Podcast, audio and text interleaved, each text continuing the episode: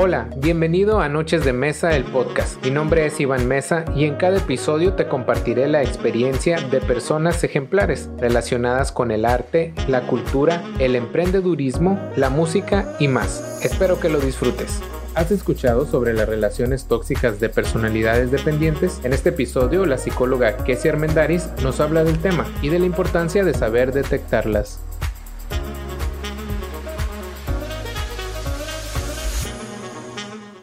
Muy buenas noches, bienvenidos a Noches de Mesa, ya nuestro eh, cuarto programa que sea y ya está de vuelta nuestra amiga y psicóloga Kesia Armendáriz, un aplauso para ti Bienvenida de vuelta, es un gusto tenerte otra vez aquí. La verdad que eh, recibimos muy buenos comentarios, eh, la gente quedó muy satisfecha con el tema del duelo y también con tu información, ¿no? con todos tus conocimientos.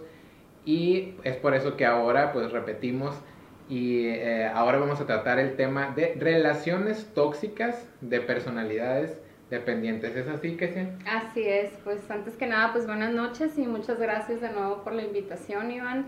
Es pues un placer estar aquí de vuelta y me da mucho gusto que, que haya gustado mucho el, el tema del duelo, ¿no? Porque son temas que pues lo que buscamos es que se sientan identificados y que obviamente busquen alternativas y sepan qué hacer al respecto si, si de repente como que sienten que, ah, encajo aquí o hay estos foquitos rojos, ¿no? Entonces, pues gracias.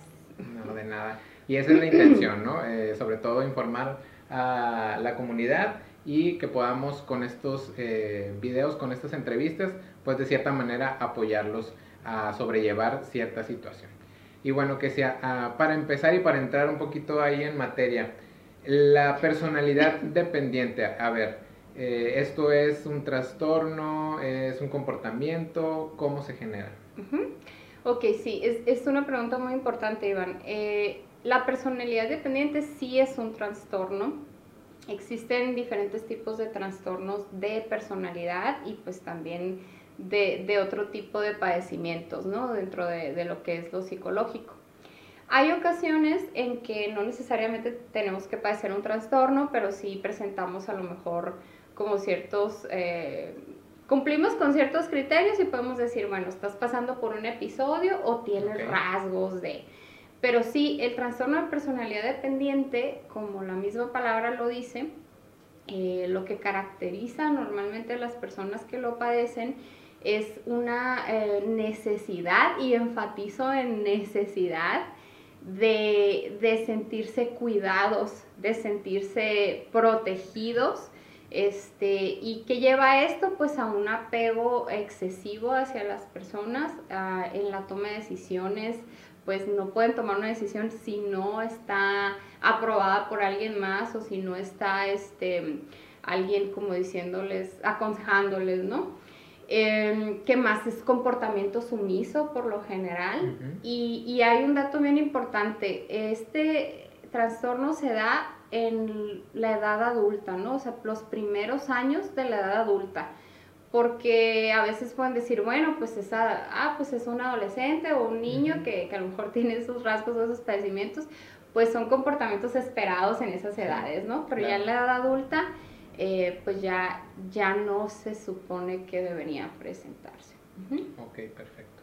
Bueno, entonces, eh, pues obviamente entiendo que para que se pueda evaluar o que se pueda, eh, pues ya detectar como una personalidad dependiente, hay ciertos indicios y que a final de cuentas un psicólogo es el que pudiera dar un diagnóstico definitivo.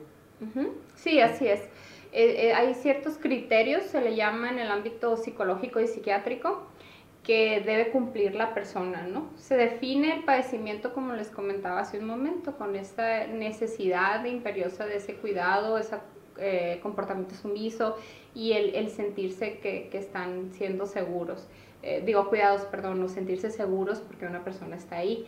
Em, pero aparte, ya una vez que se define, eh, es como un checklist, Iván, como un palomear, ¿no?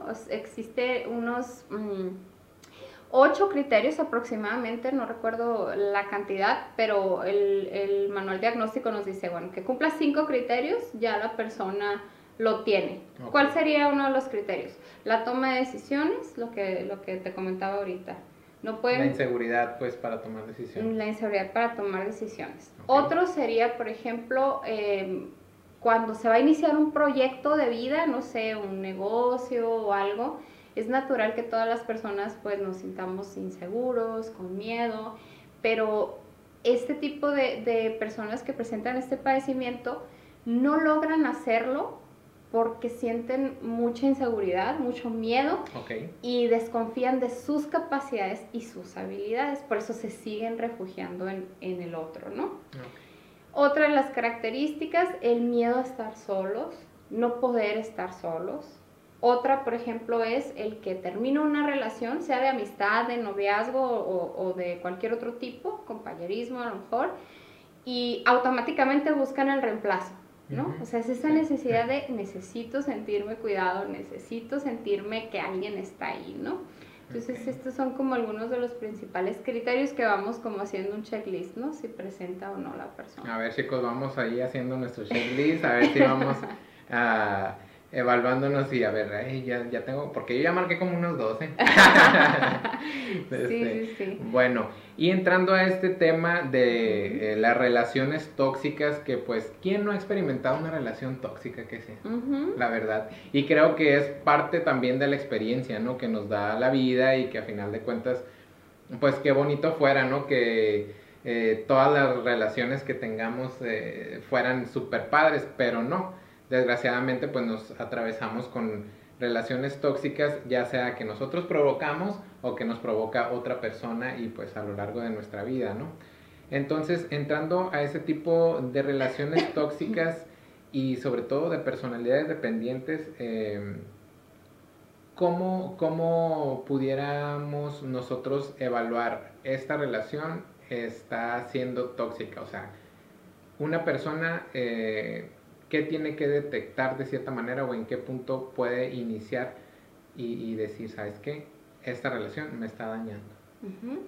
Ok, hay un diagrama que me gusta mucho siempre como dibujar o especificar cuando hablamos de esto, pero con mucha imaginación. Imagínense dos anillos, ¿no? Como entrelazados o dos círculos. Y al centro eh, se unen, pero se unen de un- como levemente, no mucho. O sea, hay un Ok. espacio muy grande entre ellos, pero al mismo tiempo se unen eh, en medio. El espacio más grande representa la individualidad de cada persona ¿Ok? la tuya y la de tu pareja. Y el centro representa la relación. La relación debe ser más chica que la individualidad. ¿Por qué crees eso, Iván?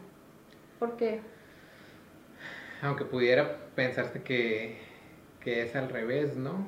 Ajá, o sea, Pero bien. supongo que es como para que cada uno respete, pues obviamente, la individualidad.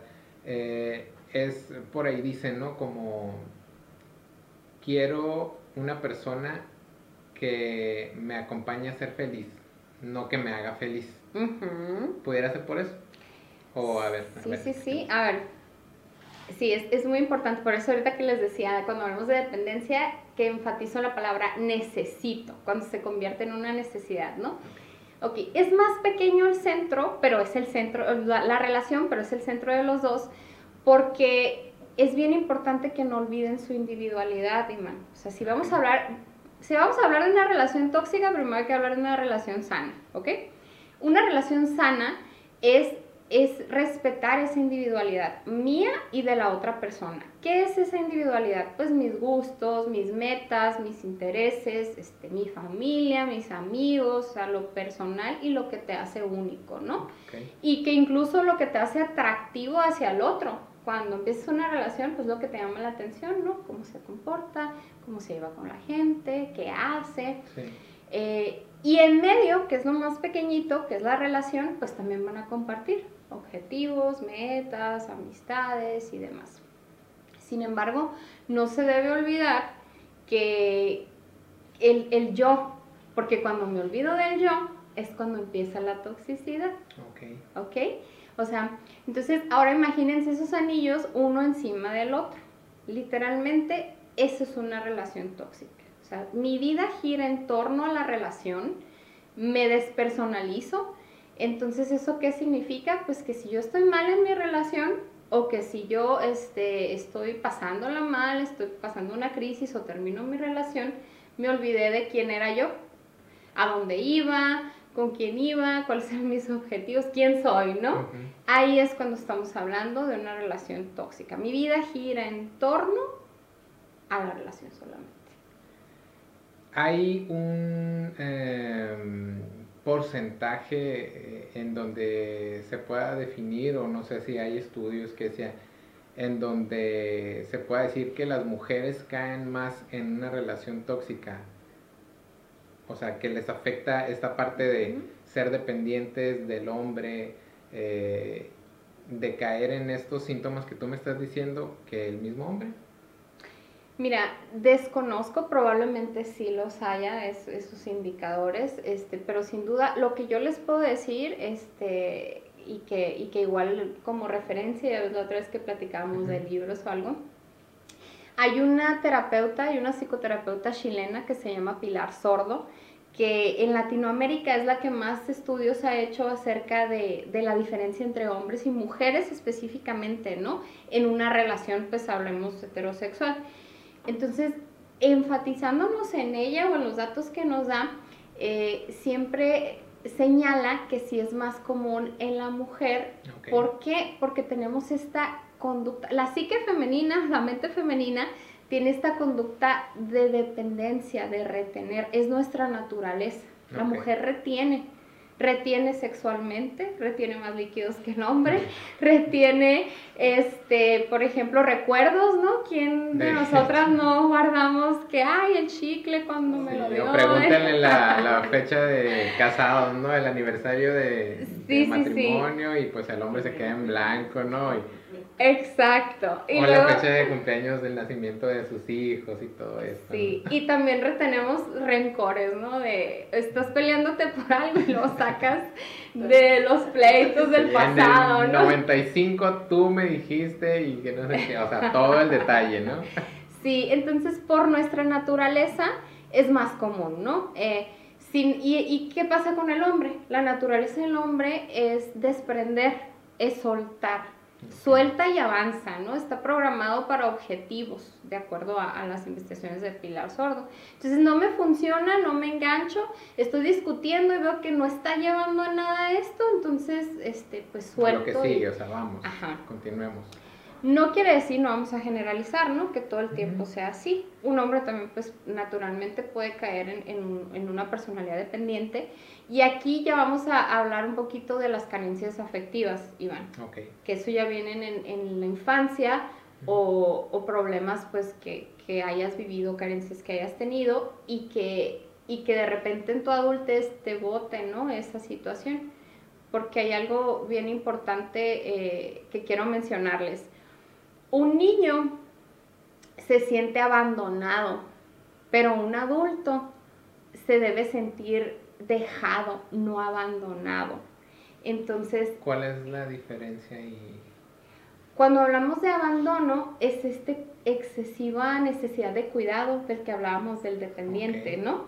Entonces el niño pues necesita ese cuidado, ¿no? O esa protección. ah, ok. Lo que entiendo entonces es que eh, pues el niño por eso llora, ¿no? Cuando se siente perdido, por ejemplo, cuando en un centro comercial de repente se le pierde la mamá, y empieza a llorar y empieza pues a sentirse descontrolado y pues ya no entiende, ya no sabe nada porque pues él está abandonado.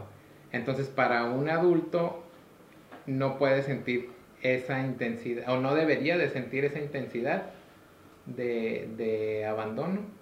¿Esa es, ¿Esa es la diferencia? Es que un niño, eh, ahí sí hablamos de una necesidad un niño sí necesita a sus padres para desarrollarse. Un adulto no necesita de su pareja. Y es esta parte, recuerden el diagrama, la individualidad. O sea, el hablar de esa individualidad es como voy a retomar a Silvia Olmedo, una sexóloga, ¿no?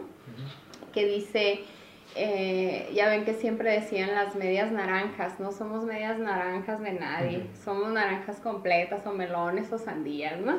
Entonces a eso se refiere cuando te sientes abandonado, es enfatizar e, en esa necesidad del otro, ¿no? Y, y, es lo que un niño necesita de sus padres, pues para desarrollarse sanamente. Pero es, es esta la diferencia que estamos hablando entre, bueno, el dejar, el adulto es dejado, el niño es abandonado, ¿no? Obviamente, Iván, porque a lo mejor varios van a decir, ¡ay, sí soy! sí me he sentido abandonado, ¿no? No, no, eh, es esta cuestión también cultural, cómo hemos aprendido a llevar las relaciones, este, y cómo nos han enseñado también, pues, a que tu vida gire en torno a esa relación, ¿no? Ok. Bueno, entonces pues vamos ahora sí que a, lo bueno que sea, que yo creo que es todo lo, que todos quisiéramos eh, saber ahí, ¿no? ¿Cómo ayudar a una persona que está en una relación tóxica? Por ejemplo, yo que tengo a mi amiga, a mi amigo, a mi, a mi familiar, y que nosotros de afuera vemos, ¿no? Cómo está esa relación y que no va a ningún lado, que a final de cuentas... Eh, terminan, regresan, terminan, regresan y siempre está él, es que él va a cambiar, es que ella me, dijo que ahora iba a ser verdadero y que a final de cuentas nosotros estamos como espectadores, ¿no? Acá por fuera viendo la situación que no mejora, que al contrario, empeora y que parece que esa persona está hipnotizada y que tú quisieras como entrar en su cerebro y decirle, oye, amiga, date cuenta. sí, sí, sí. Sí, o Literal. sea, es que, ¿por qué estás ahí? ¿Por qué sigues ahí? Y yo te quiero mucho y te quiero ayudar y mira, te puedo decir esto y esto y esto y esto otro. Pero la persona en ocasiones pudiera parecer como que te entiende y te dice, sí, ya esta vez es definitiva, pero vuelve a caer otra vez. ¿Qué podemos hacer para ayudarlo o, o, o qué consejos nos puedes dar les puedes dar tú a las personas que, que están cercanos a chicos, chicas que están en relaciones tóxicas y que a final de cuentas los están dañando porque mm, independientemente de que el daño no sea físico, que pues ojalá que, que nunca se llegue a eso, ¿no? El daño moral, el daño sentimental, o sea, todo lo que ocasiona una relación tóxica en nuestro comportamiento es muy, eh, afecta mucho, ¿no? ¿Qué, nos podrías decir de eso? Pues bueno, es muy importante. Siempre, eh, yo creo que en cualquier tipo de, de padecimiento es bien importante que la persona quiera, ¿no? Porque tú ahorita mencionaste esa cuestión de la recaída, o sea, porque también se trabaja eso, ¿no? Cuando, cuando hay una relación así de dañada. Em, la persona de alguna manera está consciente, ¿no? De, lo que está pasando. Pero lo primero que yo les aconsejaría es no reforzar las creencias como irracionales que pueda tener la persona sobre esto que comentabas de que se va, que va a cambiar, que las cosas van a mejorar. Hay que ser siempre muy realistas, ¿no? Y comentarle a la persona, eh, obviamente sutilmente, obviamente no siendo como agresivo al comunicar, pero sí que esté consciente de em, cómo se ven las cosas de afuera, ¿no?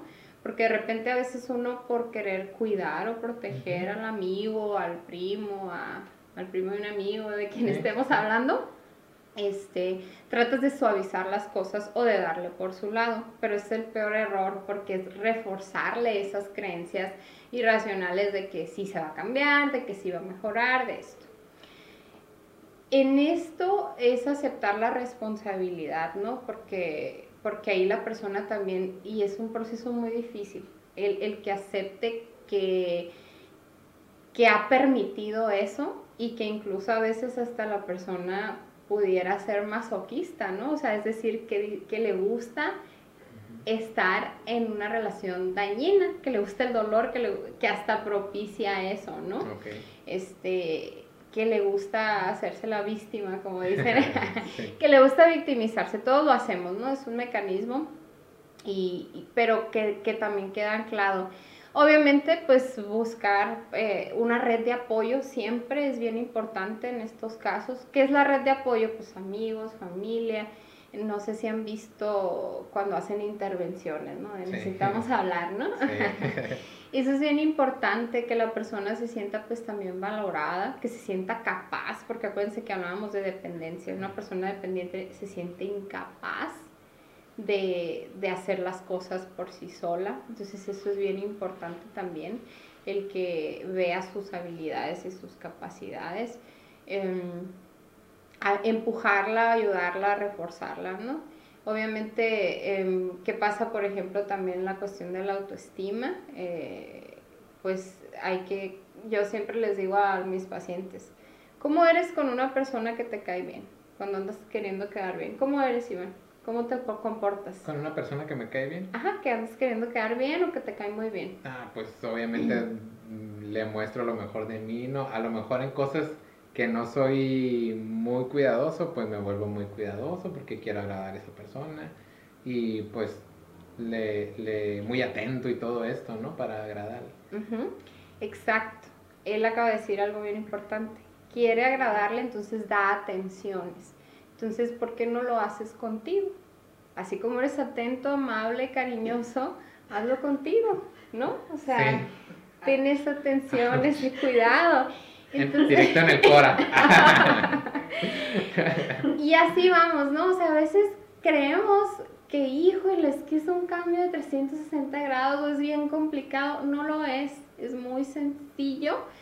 Obviamente lo es en cuestión de que tenemos muy malos hábitos de pensamiento, de conductas, este, eh, pero al final de cuentas, pues no es algo como que no se pueda hacer, pues al contrario, está, está, em, se podría decir más al alcance de nuestras manos, pues de lo que creemos o de lo que pensamos. Ok. Y, eh, por ejemplo, ¿en qué punto está... Eh, pues esta persona obviamente, eh, ahorita que hablabas de las redes de apoyo, ¿no? Que sirven demasiado y que en ocasiones mucha gente, pues ya sé porque es un término, ¿no? Eh, redes de apoyo que a lo mejor ahorita dicen, no, pues ¿qué es eso, no? Pero a final de cuentas es, es, ajá, es, el, es el, el, el conjunto de familiares o de amigos cercanos a los que tú le tengas más confianza yo creo que este punto es, está bien padre porque es cuando uno sabe que está haciendo las cosas mal, o uno sabe cuando la va a regar, o cuando esa persona está a punto de lastimarla, que a lo mejor vas a tomar una mala decisión y que a final de cuentas tú no puedes por tu, ajá, por tu misma, este, ajá, o sea, por tu voluntad, a lo mejor no puedes decir no y tienes que ir con tu amigo, ¿no? Con tu hermano, con quien sea, a, decirle, oye, ¿sabes qué? Mira, es que esto, esto y esto y esto y esto. Y que a final de cuentas esa persona lo que te va a decir es lo mismo que tú ya sabes, pero que casi casi es como que te tienen que dar un empujón. sí, o sea, por favor dime que dame no. permiso, ¿no? Sí, ajá, o sea, dime, ¿verdad? Que esto no está bien. Sí. O a lo mejor simplemente cuenta la, la situación pero con la intención también de que sea, como los doctores, no quiere una segunda opinión, a ver qué está pasando, porque, porque no se quiere equivocar y quiere mucho esa persona, y luego dices que si le digo que no ahora, eh, ya después no, no voy a tener oportunidad, pues es que ya no tienes que tener esa, no tienes que verlo como tampoco una oportunidad, ¿no? O sea... Sí, porque ojo, acuérdense, al principio hablábamos personalidad dependiente, o sea, es muy importante la red de apoyo porque te fortalece, o sea, tus amigos, tu familia. Sin embargo, no buscamos esta parte de la toma de decisiones, pues de, a ver, apruébame, apruébame, a ver qué dices tú, a ver, ah, ok, ya lo que dicen, entonces lo voy a hacer. Y ahí es bien importante que la red de apoyo sea la gente que está apapachando de alguna manera a la persona que está en una relación tóxica que esté consciente que hay que impulsarla a que haga las cosas y a que se dé cuenta y tome responsabilidad. Porque si no, va a seguir haciendo lo mismo. Y como les decía al principio, o sea, va a sustituir una relación por otra, pero va a seguir buscando el mismo patrón. O sea, eh, cuestión, personas que le hagan daño, ¿no? Eh, o igual, a veces la misma persona es la tóxica, ¿no? Es la que es la que está, este, a veces tomar responsabilidad en eso, cuando tú estás siendo tóxico. Porque no todo el tiempo vamos a ser la víctima. Claro. Pasa algo bien interesante, no quiero que se me pase con, con las personalidades dependientes. A veces son más dañinas, o sea, a veces muestran esa faceta de sumiso y, y, y, de, y de que yo soy el bueno de la película siempre y ellos son los que me hacen el mal y el daño, pero en realidad es una persona también manipuladora y chantajista, precisamente porque exige ser cuidado y atendido, ¿no? Entonces ahí también hay que ver cuándo, a ver, tú también toma responsabilidad, tú también cuándo estás siendo tóxico, cuándo estás llevando a, a que, a, a, que tus relaciones vayan en picada, ¿no? Ok, eh, igual no sé si tengan dudas las personas que nos están viendo, eh, coméntenos preguntas que tengan, aquí está Kesia y ahorita la podemos agarrar para, para eh, que nos conteste las preguntas. Igual, eh, otra preguntilla, yo como familiar, ponle, voy a decir que soy el papá de de una chica y esta chica pues tiene una relación tóxica que para mí está eh, pues está dañando a mi hija. Yo pues obviamente eh, quiero tener a mi hija bien y aunque no estoy de acuerdo con la relación y aunque sé que esta persona le está causando daño, pues quiero llevar la fiesta en paz. Porque a lo mejor tengo miedo de que este chico em, aleje a mi hija de mí o que le empiece a meter a lo mejor eh, pensamientos eh, malos o eh, que todo el tiempo esté peleando yo con mi hija porque va a ser una lucha entre que oye no no vayas a verlo o oye termínalo y todo esto. Entonces qué es eh, que el papá Sí, o sea, queda el papá mal y, y la hija, pues obviamente enamorada y convencida de que el hombre es el, el, el amor de su vida, pues va a tender a, inclinarse, a inclinarse más, más, por él. Y yo como papá pues tengo a lo mejor las manos atadas o, mis, o yo mismo me, me ato las manos porque pues quiero tener a mi hija bien y, quiero que siga conviviendo conmigo y pues tengo que soportar al, al, al, muchacho este, aunque me caiga de la patada y aunque sé que no es una buena persona, pero lo tengo que soportar. ¿Qué, qué este les puede decir a ese tipo de, de, personas pues, que tengan este tipo de situaciones? ¿Qué, qué actuar deben de, de, de, tener ellos? Los padres, por ejemplo, en, en sí. este caso pues sí es una situación muy complicada porque evidentemente tú dijiste algo, ¿no? Ella enamorada se va a inclinar más, ¿no? Entonces realmente sí hay que ser muy cautelosos. Eh, no te pudiera decir como una receta, sí, o bueno, sea, porque Dependiendo cada... de la situación, ¿no? También. Sí, depende mucho la dinámica familiar, pues, o sea, cada eh, familia es diferente de cómo lo aborda también el papá, ¿no? Cómo, bueno, yo creo que hice mal la pregunta. El, el, más bien el, el punto aquí es, ¿es correcto hacer esto? O sea, yo como papá, ¿es correcto... Eh, Respetar y tomar distancia? Sí, o, o, sea, seguirle el rollo ahora sí que a, a mi hija y, y decir, bueno, pues estás conmigo, estás bien conmigo, y pues con tal de que no te alejes de mí, pues ok, sigue con el muchacho, yo hago como que me cae bien, pero no lo soporto y no lo puedo ver y, y están mal las cosas, pues, pero con tal de que la, la chica esté conmigo, eh, de que tu hija estés conmigo, pues voy a respetar tu relación y demás. ¿Es, es correcto eh, hacer tomar, este tipo, esa, tomar postura? Esa, esa postura? Um, pues no del todo, porque pienso que sí sería sano que el papá aclarara, ¿no? O sea, no me parece por esto y esto y esto, ¿no? Pero, o sea, el, el, respetar la individualidad, el respeto que tomaste esta decisión o que quieres estar con esta persona y quiero llevar la fiesta en paz. Eres mi hija, siempre voy a estar para ti, etcétera, etcétera. O sea, enfatizar en... Eh, te amo, voy a estar para ti y, y, quiero llevar la fiesta en paz, pero no estoy de acuerdo. ¿no? O sea, es importante a lo mejor señalar y por qué razón no estoy de acuerdo. Entonces, es difícil, por supuesto, porque es como bien eh, cliché, ¿no? Decir la comunicación es la base de toda la relación. Lo es. Relación entre padres, entre, entre pareja, entre hijos y padres, y claro que lo es. Em, incluso se entrena, Iván, en comunicación. Hay un tipo de comunicación, les voy a pasar un tip. De hecho, podemos hacer una dinámica. Ok. La comunicación asertiva. Eh, eh, son tres pasos cuando comunicamos asertivamente, ¿ok? La primera parte es hablar de la situación que te está molestando del otro.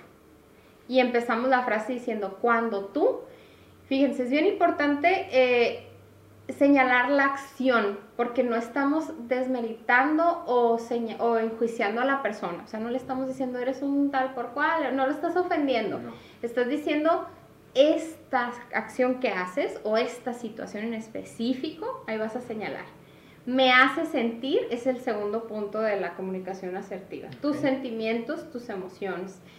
¿Qué sientes cuando hace tal cosa? Porque pienso, y ahí es el, es el tercer punto y es como cerramos la comunicación asertiva. ¿Cómo estás interpretando esa situación? ¿Cómo este, te está perjudicando por la manera en cómo la estás interpretando. Vamos a poner un ejemplo. Cuando tú me ignoras, yo me siento triste, me siento frustrada porque pienso que no te intereso o que no te importo. Breve y estoy dando en el clavo, o sea, ¿qué estoy sintiendo realmente? ¿Por qué me está afectando? Y el otro, a lo mejor al principio puede que no esté acostumbrado y lo descontroles y te diga, híjole, ¿qué te respondo? ¿Qué te respondo? o, o, responda agresivamente porque está acostumbrado, pero después este, lo haces pensar. A ver, un ejemplo, cuando tú... cuando tú, uh, a ver otra vez, ¿qué la acción, la acción del otro.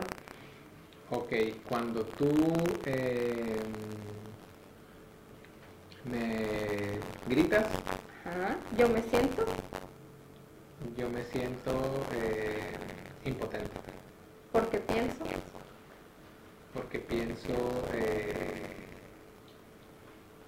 que no puedes, eh, que puede terminar la relación. Ajá, ok. sí, entonces ya, ya, digo, amigos, ya vamos repasando esta parte, ¿no? Porque de llegamos, llegamos de, de pensamientos de, sentimientos, que sienten emoción, tristeza, dolor, rabia, ira, ira, que sientes, ¿no? ¿no? Ok, me siento miedo, miedo, rabia, o que siento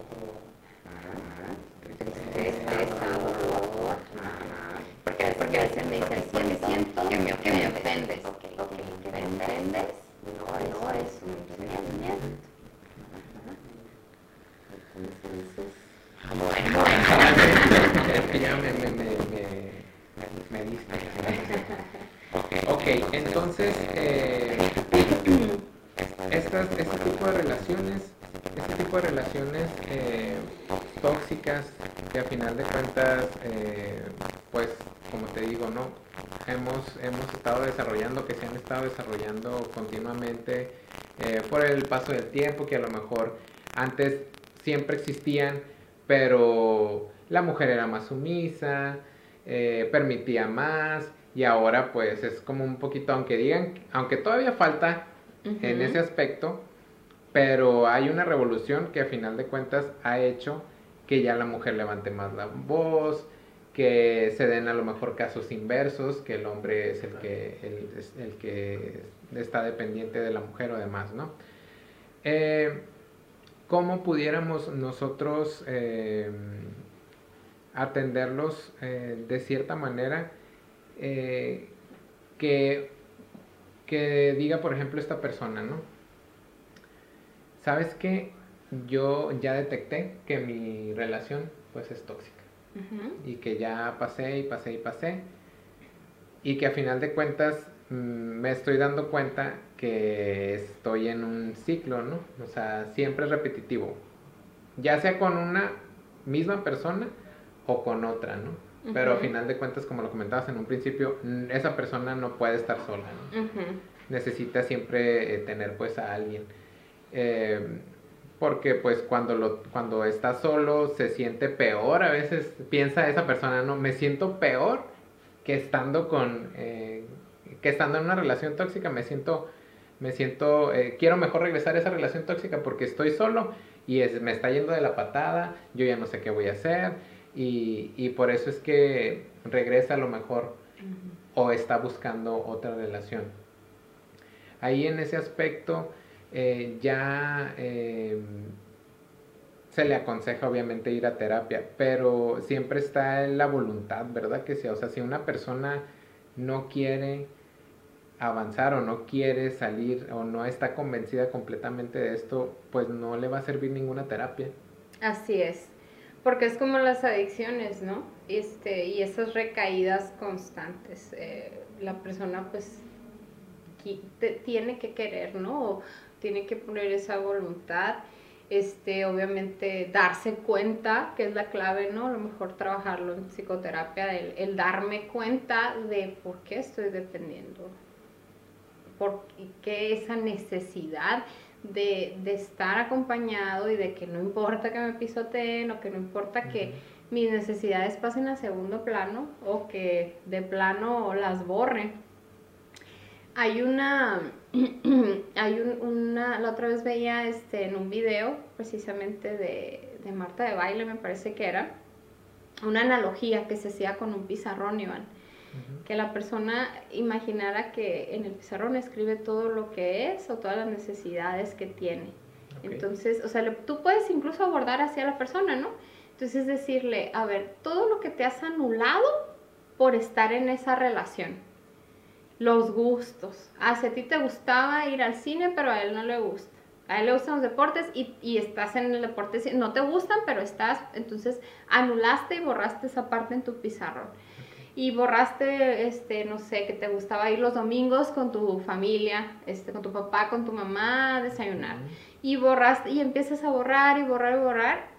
Entonces es una buena medida, ¿no? De decirle a la persona, voltea a ver tu pizarrón. ¿Qué has borrado de ti? ¿Qué queda de ti más bien, no? Otra, sí. Sí, o sea, ¿qué, ¿qué queda de ti? Sí. Entonces es como, a ver, entiende, por favor. Amiga, te Amiga, te cuenta.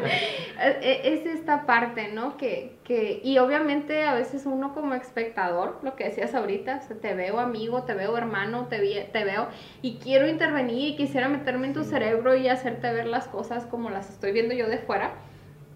Pero, pero es poco a poco y es paulatinamente, obviamente mostrándole así porque a veces, acuérdense, y no me van a dejar mentir, entre más te dicen lo que tienes que hacer, menos lo haces.